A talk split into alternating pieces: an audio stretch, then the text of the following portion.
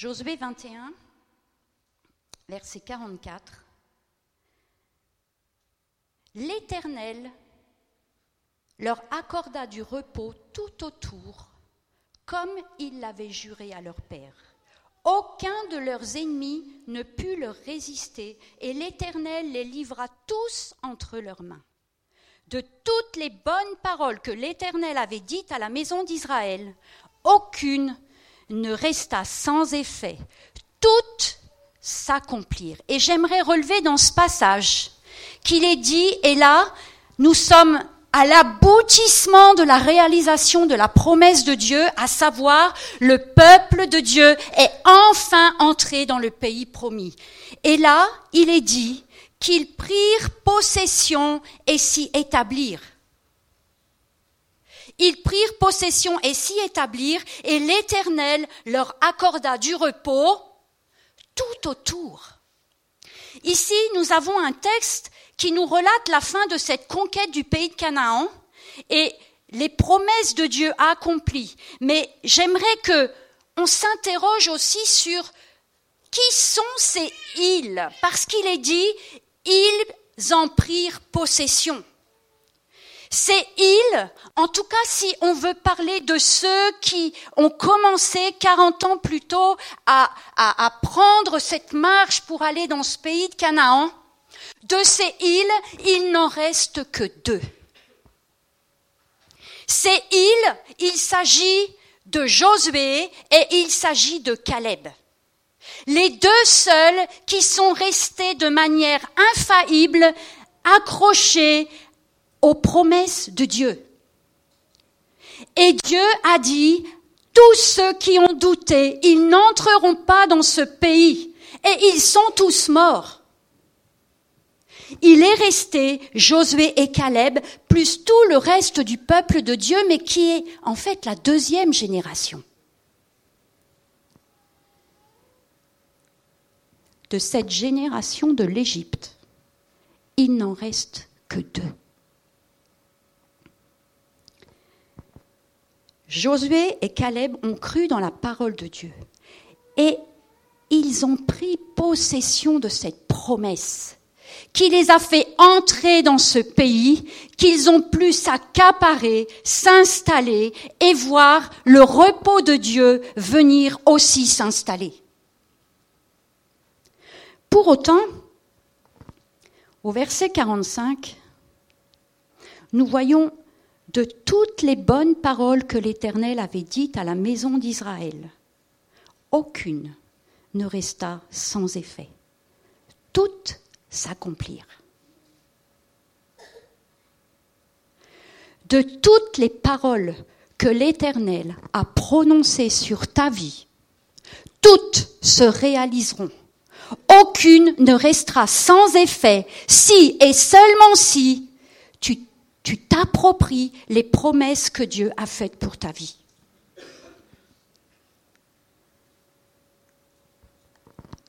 Mais cette notion de repos dans l'Ancien Testament, elle doit se comprendre et elle ne se comprend que dans une dimension, je dirais, de repos terrestre. Et on va prendre un texte dans Ésaïe 30, verset 15.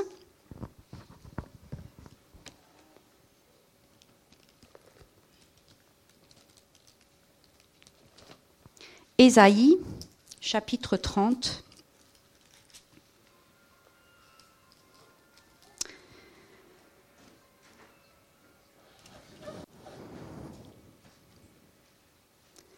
Car ainsi a parlé le Seigneur l'Éternel, le Saint d'Israël.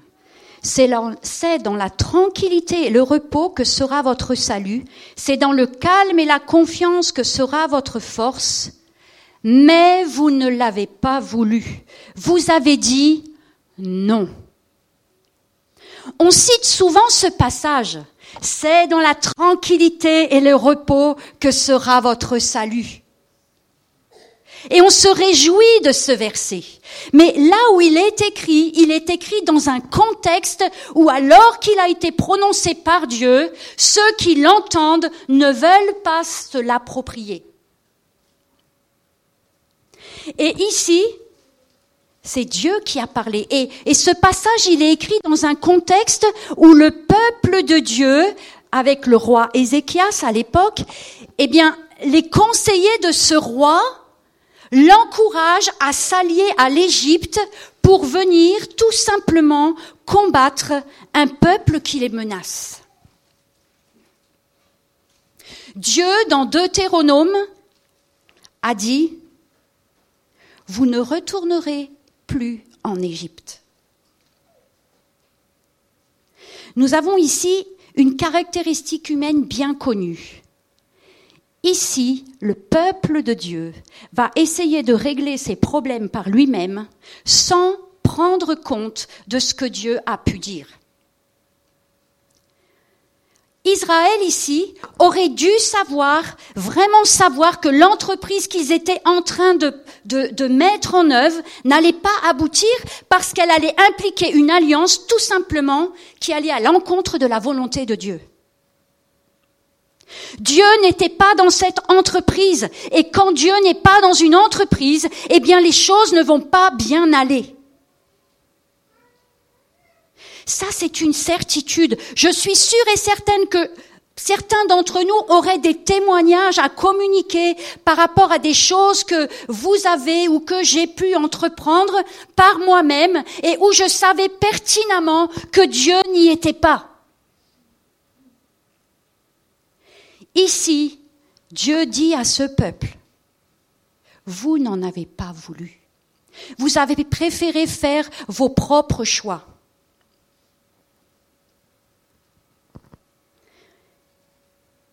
Ce qui est intéressant quand on lit la suite de ce passage, au verset 18. Cependant, l'Éternel désire vous faire grâce et il se lèvera pour vous faire miséricorde. Il te fera grâce quand tu crieras. Dès qu'il aura entendu, il t'exaucera. On va mettre la diapositive numéro 2.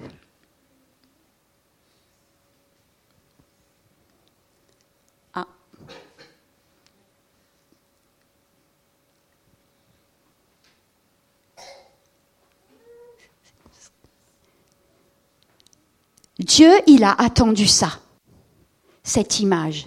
Celle que vous connaissez peut-être, vous savez, lorsque vous avez tout essayé, que vous êtes juste épuisé, éreinté, que vous n'en pouvez plus, et là, tout à coup, il y a comme un cri qui sort et qui dit, je n'ai de repos qu'en Dieu seul. Vous savez, le peuple de Dieu, Dieu lui dit, tu n'auras pas de repos tant que tu vas continuer dans l'entreprise que tu as commencée. Je ne peux pas te bénir dans cette entreprise. Tu veux continuer? Continue. Mais ce Dieu extraordinaire que nous connaissons ne peut pas bénir maintenant, mais il est dans une position d'attente. Et il va attendre il va attendre que son peuple, à un moment donné, alors qu'il n'en peut plus, alors qu'il a tout perdu, crie vers son Dieu et lui dise à l'aide. C'est ce Dieu-là qui intervient et qui ensuite fait à nouveau entrer son peuple dans le repos.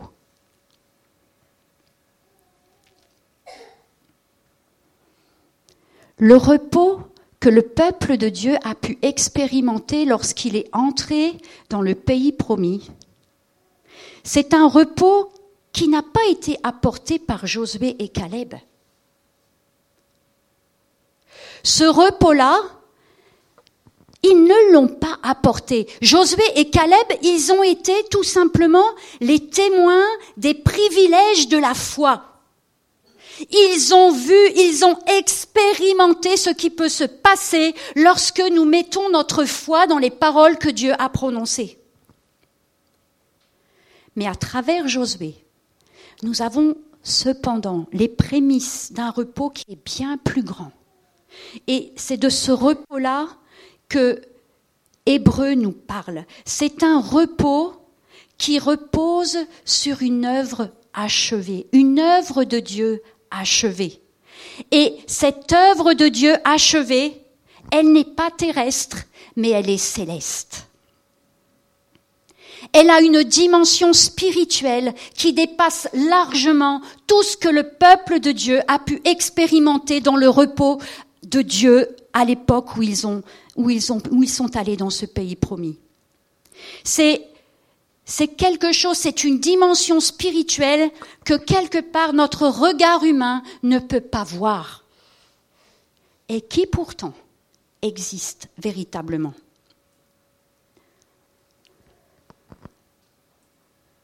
Dans ce passage d'Hébreu, Paul nous rappelle que cette promesse d'être en le repos de Dieu nous est offerte à nous aujourd'hui. C'est quand même incroyable. Et c'est là où ce repos instauré par Dieu dès la création fait tout son sens. Il va se véhiculer, il va être véhiculé tout au long de la Bible, tout au long de l'histoire du peuple de Dieu, tout au long du Nouveau Testament, et nous allons le retrouver dans Apocalypse, nous allons le retrouver lorsque nous serons avec Dieu là-haut dans son ciel de gloire. Un repos total un repos complet. Mais dans ce texte d'Hébreu, le verset 2 nous dit La parole qui leur fut annoncée ne leur servit de rien parce qu'elle ne trouva pas de foi chez ceux qui l'entendirent. Je ne sais pas si vous aviez remarqué ce passage en lisant ce texte. Moi, ça m'avait pas sauté aux yeux. Et en le lisant là, la parole qui leur fut annoncée ne leur servit de rien parce qu'elle ne trouva pas de la foi chez ceux qui l'entendirent. On a envie de dire, mais quel gâchis Quel gâchis Pourquoi elle ne sert de rien? Parce qu'elle n'a pas trouvé de foi chez ceux qui l'ont entendue. Je me suis posé cette question. Combien de paroles ai-je entendues de la part de Dieu que je n'ai pas véritablement entendues?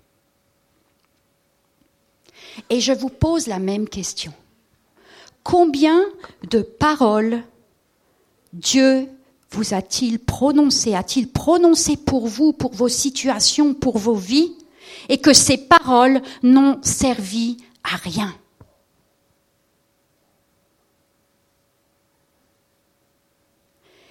Et ces paroles qui nous ont servi à rien, alors qu'elles devaient nous amener dans un repos, nous a emmenés dans l'agitation.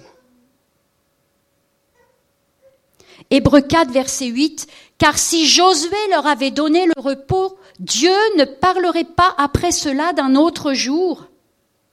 De quel autre jour s'agit-il? Je l'ai dit tout à l'heure, Josué et Caleb n'ont pas amené le repos à ce peuple. Mais ici, le texte d'Hébreu nous rappelle bien quel était le rôle de Josué. Et il est question ici de Dieu qui nous parle d'un autre jour.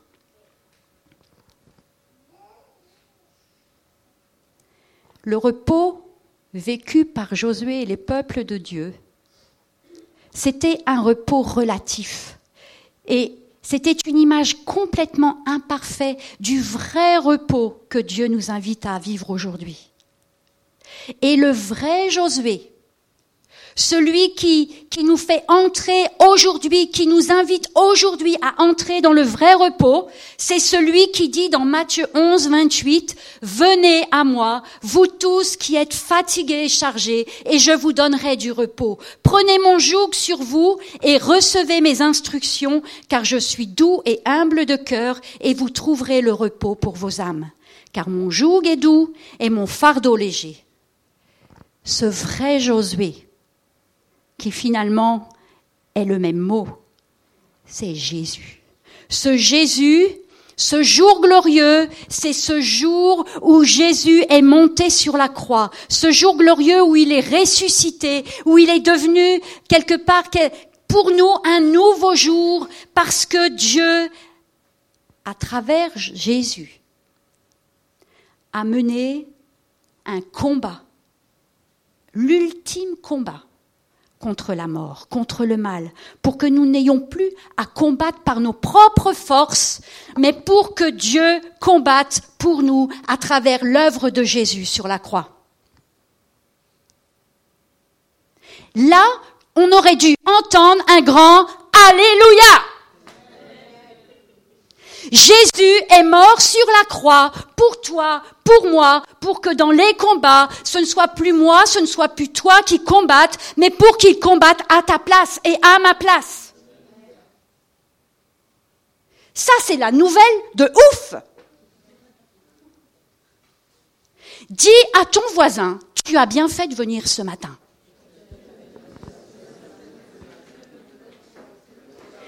Et dis-lui aussi, et si tu es fatigué, eh bien tu as encore plus bien fait de venir ce matin.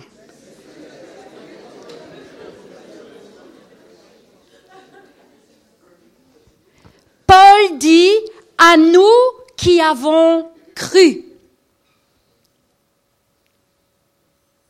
Est-ce que vous croyez? Il y en a trois ou quatre. Hein. Est-ce que vous avez cru? Si vous êtes muet, bougez votre bras. Paul dit à nous qui avons cru. Et c'est bien là la condition essentielle pour entrer dans le vrai repos. La dimension de la confiance que nous plaçons en Jésus et qui est foi. Diapo 3. Et ça rime.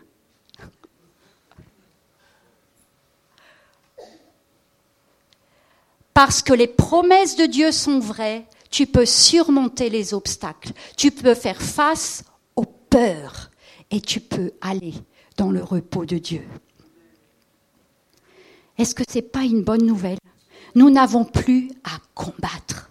Je ne sais pas dans quelle, dans quelle situation tu es en ce moment. Je ne sais pas dans quel combat tu te trouves pour toi-même, pour ta famille, pour tes proches, pour un enfant, pour un parent, pour un ami, pour une situation professionnelle, personnelle.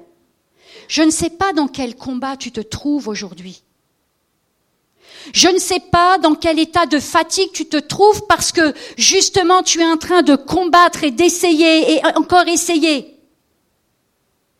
Alors qu'il te suffit simplement de croire que Dieu combat pour toi.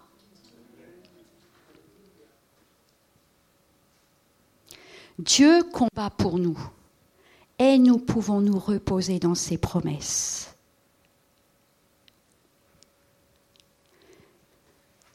Peut-être qu'on pourrait dire, c'est plus facile à dire qu'à faire. On pourrait le dire. Mais je crois que notre présence ici suffit pour dire que Dieu a déjà accompli des miracles dans notre vie. Et si tu n'as pas encore expérimenté le miracle de la rencontre avec Jésus, tu as bien fait de venir ce matin.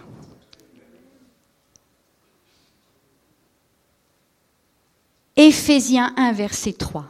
Béni soit le Dieu et le Père de notre Seigneur Jésus-Christ, qui nous a bénis de toute bénédiction spirituelle dans les lieux célestes en Christ.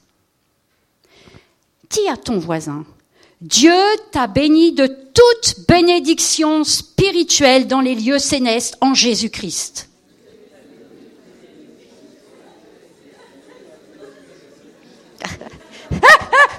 Vous en avez perdu en route. Hein Dieu t'a béni de toute bénédiction spirituelle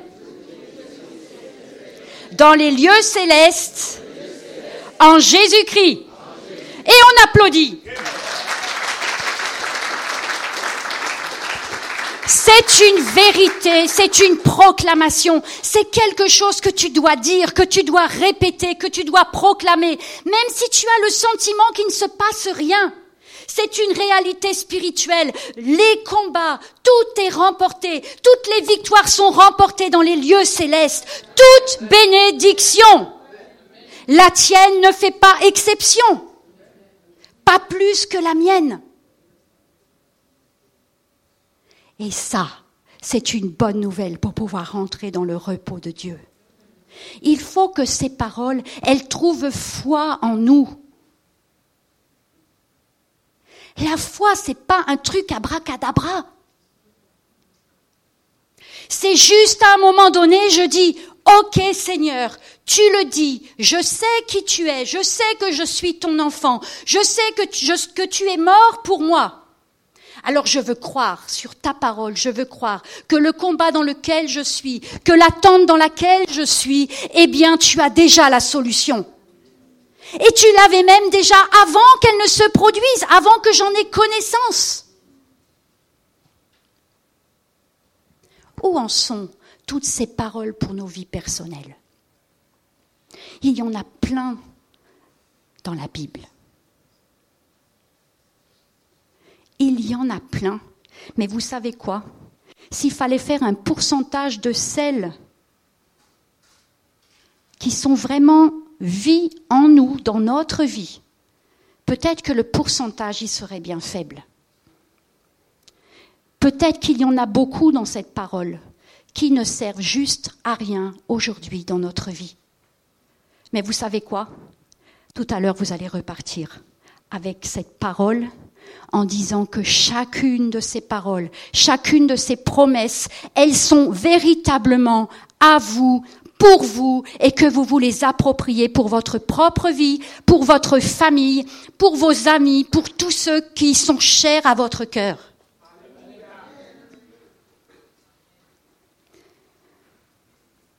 Comment est-ce que aujourd'hui nous vivons les combats qui sont dans notre vie?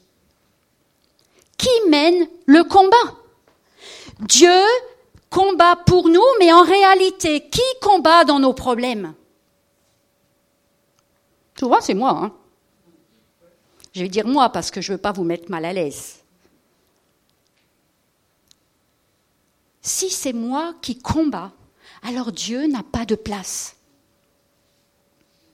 Et on va mettre la diapo suivante. Vous savez ce qui se passe quand c'est moi qui combats Dieu fait pause. Dieu, il appuie sur pause. Il a prévu pour chacun de nous un chemin parfait, juste, parfait, pour toi, pour moi. Il est individuel, il est précis pour chaque individu, pour chacun de ses enfants. Mais au moment où je prends en main mon chemin et où je veux combattre moi et où je veux provoquer des situations, alors Dieu, dans ce chemin, il fait pause. Il fait un arrêt parce qu'il ne peut plus agir, parce que je ne lui laisse pas la place.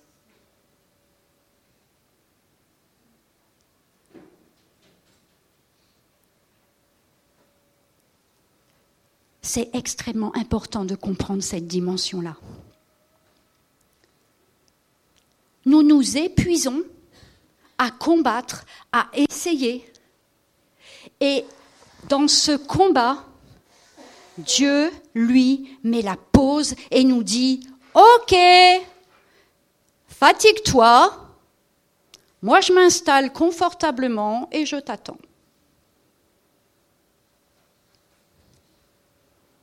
ça peut durer plus ou moins longtemps. Jésus dit, déchargez-vous. Ça veut dire qu'on est appelé à s'alléger, tout simplement s'alléger, et à laisser Dieu porter pour nous. Je pense que vous avez déjà entendu parler de cette histoire où quelqu'un est sur le chemin avec, plein de bagages sur le dos. Et puis il y a, je crois, quelqu'un qui passe avec une charrette et, qui lui dit euh, monte, euh, ça va être moins difficile pour toi. Et la personne, elle monte dans la charrette et vous savez quoi? Elle n'enlève pas ses bagages, elle se décharge pas, elle monte dedans, mais c'est toujours aussi lourd. Et parfois, Dieu est là, Jésus est là, et il nous dit, vas-y, monte, décharge-toi, nous montons, on vient à l'église, mais on ne se décharge pas. Et Dieu nous appelle à nous décharger dans une dimension de foi, parce que nous savons qu'il prend toutes nos charges. Et si moi je porte, le temps va être long, je vais me fatiguer, peut-être même à un moment je vais devenir un peu aigri de la situation.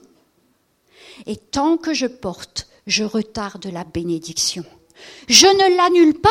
Les bénédictions de Dieu, toute bénédiction est bien dans les lieux célestes. Elle ne va pas s'évaporer, mais elle ne va pas se réaliser tant que je ne vais pas laisser Dieu faire. Tant que je n'aurai pas confiance en lui.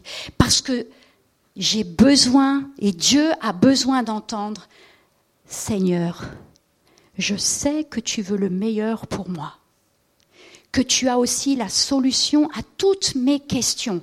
Vous savez, parfois c'est les situations dans lesquelles nous sommes aujourd'hui, mais parfois c'est aussi l'inquiétude de la projection de l'avenir.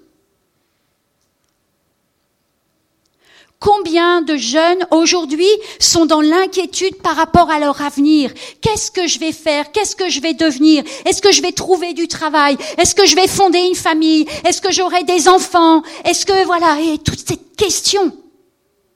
Vous savez quoi? Le Seigneur a un plan juste, merveilleux pour chacun d'entre vous.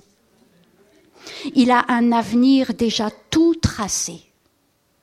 Ne te laisse pas envahir par l'inquiétude de demain. Marche, avance, tiens la main du Seigneur et fais-lui confiance pour chaque jour. Fais-lui confiance qu'il est le guide le plus extraordinaire que tu puisses trouver, un guide que tu peux suivre les yeux fermés et même sans entendre. J'exagère. Il est là et il te guide avec tellement de précision. Il est le Dieu qui associe les circonstances les unes aux autres que tu n'as même pas pu imaginer un jour.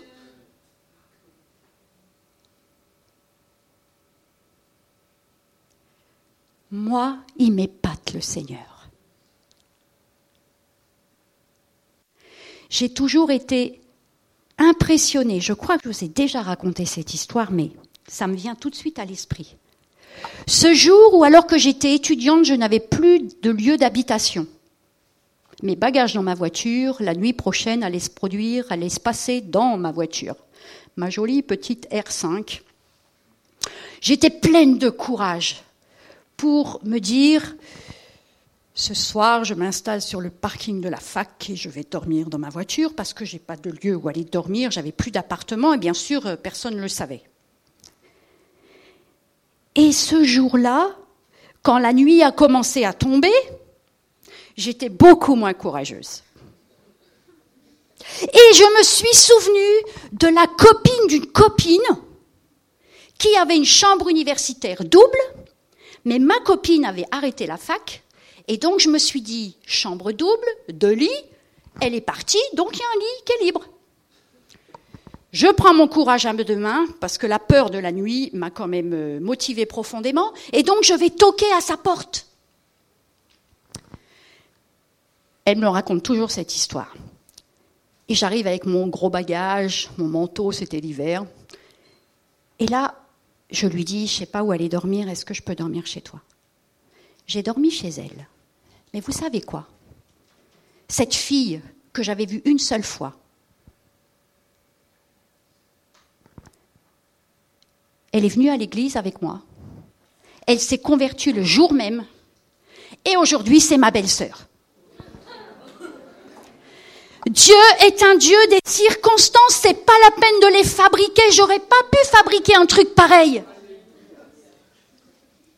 J'aurais pas pu fabriquer ça avec tous les efforts du monde.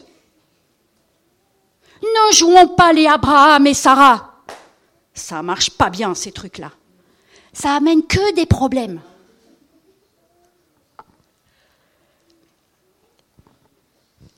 Empressons-nous, Hébreu nous dit, Paul nous dit, empressons-nous d'entrer dans ce repos. Empressons-nous d'entrer dans ce repos afin que personne ne tombe. Pourquoi est-ce qu'on tomberait? On tombe sous la fatigue. On tombe sous le découragement. Combien d'hommes et de femmes, de jeunes, ont laissé tomber les voies du Seigneur parce qu'ils étaient découragés, mais parce que justement, ils ne se sont pas saisis des promesses de Dieu et ils n'ont pas mis foi dans les paroles que Dieu avait dit pour eux. Et c'est toujours une menace aujourd'hui pour chacun d'entre nous, dans les difficultés dans lesquelles nous pouvons nous trouver, parfois extrêmement douloureuses, difficiles le découragement. Le diable essaie de nous avoir à force de découragement et de fatigue. Et vous savez comme moi que lorsque nous sommes fatigués, eh bien, nous laissons tomber. On lâche prise.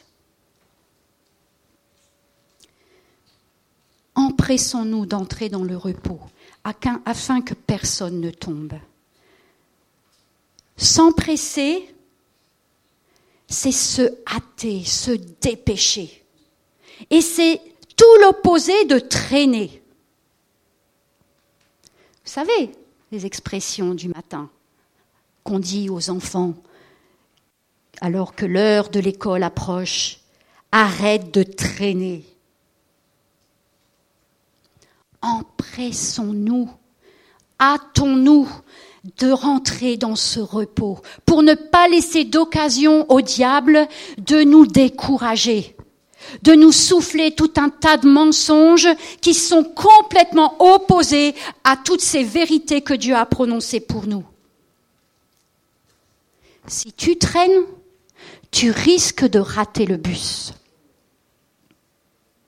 Bien sûr, il y en a un autre qui arrivera. Mais tu seras quand même en retard.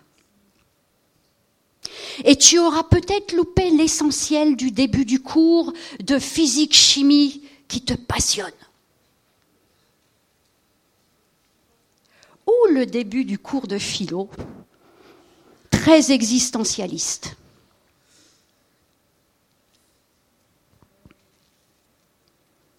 La philo. Entrer dans le repos, c'est arrêter l'agitation qui est en nous. Dès que je commence à dire OK Seigneur, je te fais confiance, l'agitation cesse. L'agitation s'arrête.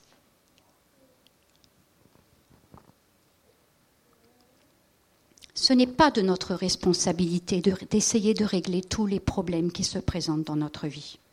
C'est la responsabilité du Seigneur depuis le jour où je lui ai donné ma vie et où je lui ai dit, je veux que tu me conduises et que tu me diriges.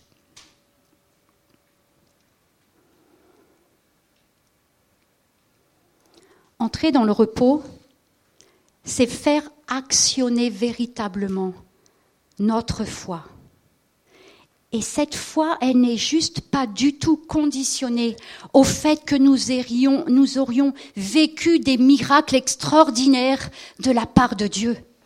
Je vous rappelle quand même que le peuple de Dieu, à quelques mois d'avoir vu Dieu ouvrir la mer Rouge et qu'ils ont traversé à sec cette mer, étaient rebelles et désobéissants envers Dieu. Et quel miracle ils avaient vécu et quel miracle ils vont encore vivre et encore vivre dans cette traversée pendant ces 40 ans. Et pourtant, ils n'ont pas mis foi dans les promesses de Dieu.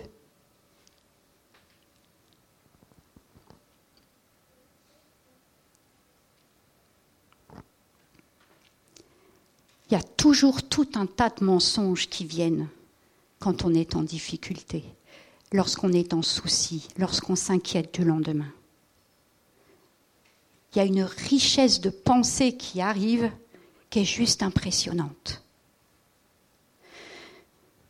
Mais vous savez, quand ça arrive, il faut faire comme cette diapo que j'ai montrée tout à l'heure. Appuyer sur le bouton pause. Quand l'agitation monte, pause. Qu'est-ce qui se passe? Pourquoi je suis agitée? Pourquoi il y a tellement d'agitation? Vous savez, c'est de l'agitation, mais c'est aussi de l'errance. Comme le peuple de Dieu a tourné dans le désert. Lorsque nous ne faisons pas confiance à Dieu, nous tournons en rond et nous n'avançons plus. On, erre comme des âmes en peine. On pleurniche, on se révolte. Enfin, moi en tout cas, vous certainement pas, mais moi j'ai fait ça plein de fois et, je peux vous assurer, ne l'expérimentez pas si vous ne l'avez jamais expérimenté, ça ne marche pas. Ça ne marche pas du tout. C'est une véritable catastrophe. Ça vous enfonce dans un trou toujours plus profond. Et il faut que Dieu envoie une corde pour qu'on grimpe et qu'on remonte à la surface. Mais il envoie la corde seulement quand je lui dis, je ne peux pas y arriver sans toi.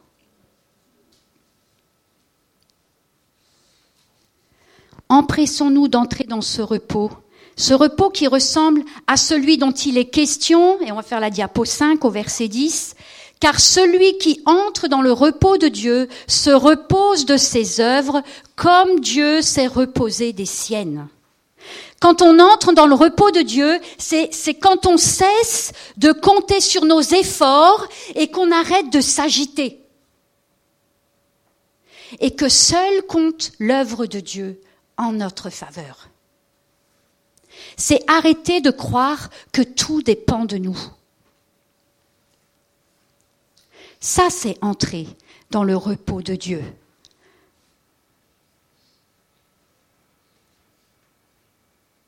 Mais il est bien question de vraiment s'empresser d'y rentrer. Et ça exclut toute forme de laisser aller. Ça induit que nous allons agir totalement, volontairement. Ça demande, vous savez quoi? Ça demande du courage. Ça demande du courage de dire, Seigneur, je lâche ce gros paquet d'inquiétudes. Mais c'est un courage qui sera salutaire. Il faudra du courage mais vous savez quoi? Il faudra aussi la détermination. Parce que si vous sortez d'ici aujourd'hui en disant Seigneur, maintenant, je veux rentrer dans ton repos, je veux t'abandonner ce qui en moi est, tellement difficile à porter, cette, ce combat, cette inquiétude, je te le lâche, je te le donne. Mais vous savez, demain, il faudra être déterminé pour rester et, restez véritablement sur les paroles que vous aurez prononcées aujourd'hui. Et après-demain, il faudra encore être déterminé. Et après, après-demain, il faudra être encore déterminé. Et dans dix ans, et dans quinze ans, et dans vingt ans, il faudra toujours rester déterminé. Parce qu'il y aura une lutte. Éphésiens 6, 12 nous dit, et ça vous connaissez bien, car nous n'avons pas à lutter contre la chair et le sang, mais contre les dominations, contre les autorités, contre les princes de ce monde de ténèbres, contre les esprits méchants dans les lieux célestes. Pour nous, cette lutte, elle se résume à une lutte, à une lutte contre les mensonges que le diable va vouloir venir instaurer dans nos pensées. Combien de mensonges nous accueillons parfois dans nos pensées? Et combien de vérités nous n'accueillons pas dans nos pensées. Entrez dans le repos de Dieu. J'aimerais vous encourager ce matin à y entrer dans la situation difficile peut-être que vous vivez, peut-être dans ces projections de l'avenir, d'incertitude de l'avenir. Peut-être l'inquiétude en tant que parent aussi pour l'avenir de vos enfants. L'inquiétude peut être d'un avenir professionnel. Rentrez, confiez tout ça au Seigneur et rentrez dans ce repos. Et j'aimerais vous, lire ce dernier passage qui m'a tellement interpellé, qui se trouve dans Romains 4, dans, la deuxième partie du verset 17. Romains 4, deuxième partie du verset 17. Dieu qui donne la vie aux morts et qui appelle les choses qui ne sont point comme si elles existaient. Dieu est celui qui appelle les choses qui ne sont pas comme si elles existaient. Et toutes ces choses que tu attends, toutes ces victoires que tu attends, tout cet avenir de sécurité que tu attends, eh bien, ça existe déjà. Dieu sait et il a mis existence à tout ce qui va te permettre de tenir debout. Dieu veut nous voir tenir debout. Il n'est pas là à nous regarder et à attendre, oh là là, quand est-ce qu'il va tomber celui-là? Quand est-ce qu'il va se ramasser? Non, non, non. Il nous a donné toutes ces paroles pour que justement nous puissions tenir debout. Et si nous pouvons tenir debout, c'est parce que Jésus un jour est monté sur la croix et qu'il a combattu le bon combat et qu'il a vaincu la mort et qu'il a vaincu toutes les forces du mal et qu'il a vaincu aussi tout ce que le diable voulait de désastreux pour ta vie, qui aujourd'hui ne sont plus des désastres, mais des bénédictions qui se termineront dans les lieux célestes lorsque tu seras avec Jésus. Amen. J'ai envie de dire, mais réveillons-nous dans un magnifique repos du Seigneur. C'est complètement opposé, je suis d'accord avec vous. Comment peut-on se reposer et se réveiller en même temps? Ça, c'est le Seigneur. Il fait des trucs qui, humainement, ça veut juste rien dire. Réveillons-nous entendons toutes ces paroles, que ces paroles que Dieu nous dit et nous rappelle et te rappelle ce matin servent à quelque chose, qu'elles ne partent pas en fumée. Est-ce que, est-ce que vous êtes d'accord d'entrer dans ce repos du Seigneur? Est-ce qu'ici ce matin, il y en a qui peut-être sont dans, juste arrivés ce matin aussi, dans dans une espèce de, tempête intérieure, parce qu'il y a tellement de choses qui sont incertitudes, difficiles. Nous l'avons dit au départ, vous avez bien fait de venir ce matin, parce que Dieu avait un rendez-vous avec vous. Il avait un rendez-vous avec moi, mais il avait aussi un rendez-vous avec vous, chacun personnellement, individuellement. Là, justement, où tu combats et où tu ne t'appropries pas les paroles qu'il a pu prononcer pour toi. On va se lever si vous voulez.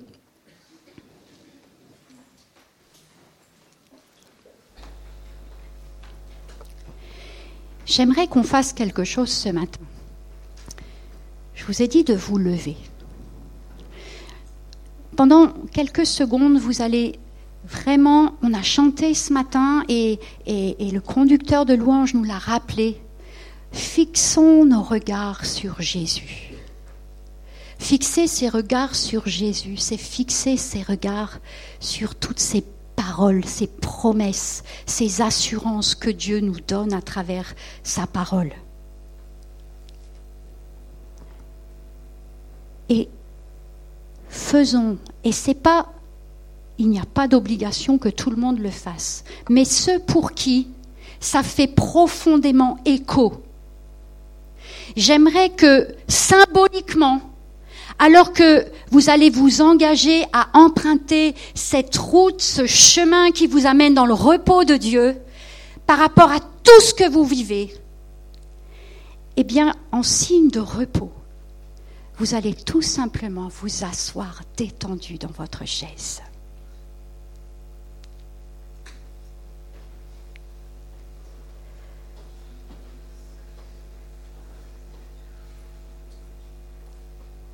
Et j'aimerais vous dire que Dieu a vu le Seigneur a vu, le Saint-Esprit a pris connaissance de cette de conscience que vous avez eue ce matin, de devoir rentrer dans ce repos de Dieu, aujourd'hui, demain et dans les jours à venir. Seigneur, je veux te remettre chacun d'entre nous ce matin. Je veux aussi m'en remettre à toi. Parce que nous avons toujours à nouveau des occasions qui se présentent et où nous aurions envie de combattre avec nos propres forces.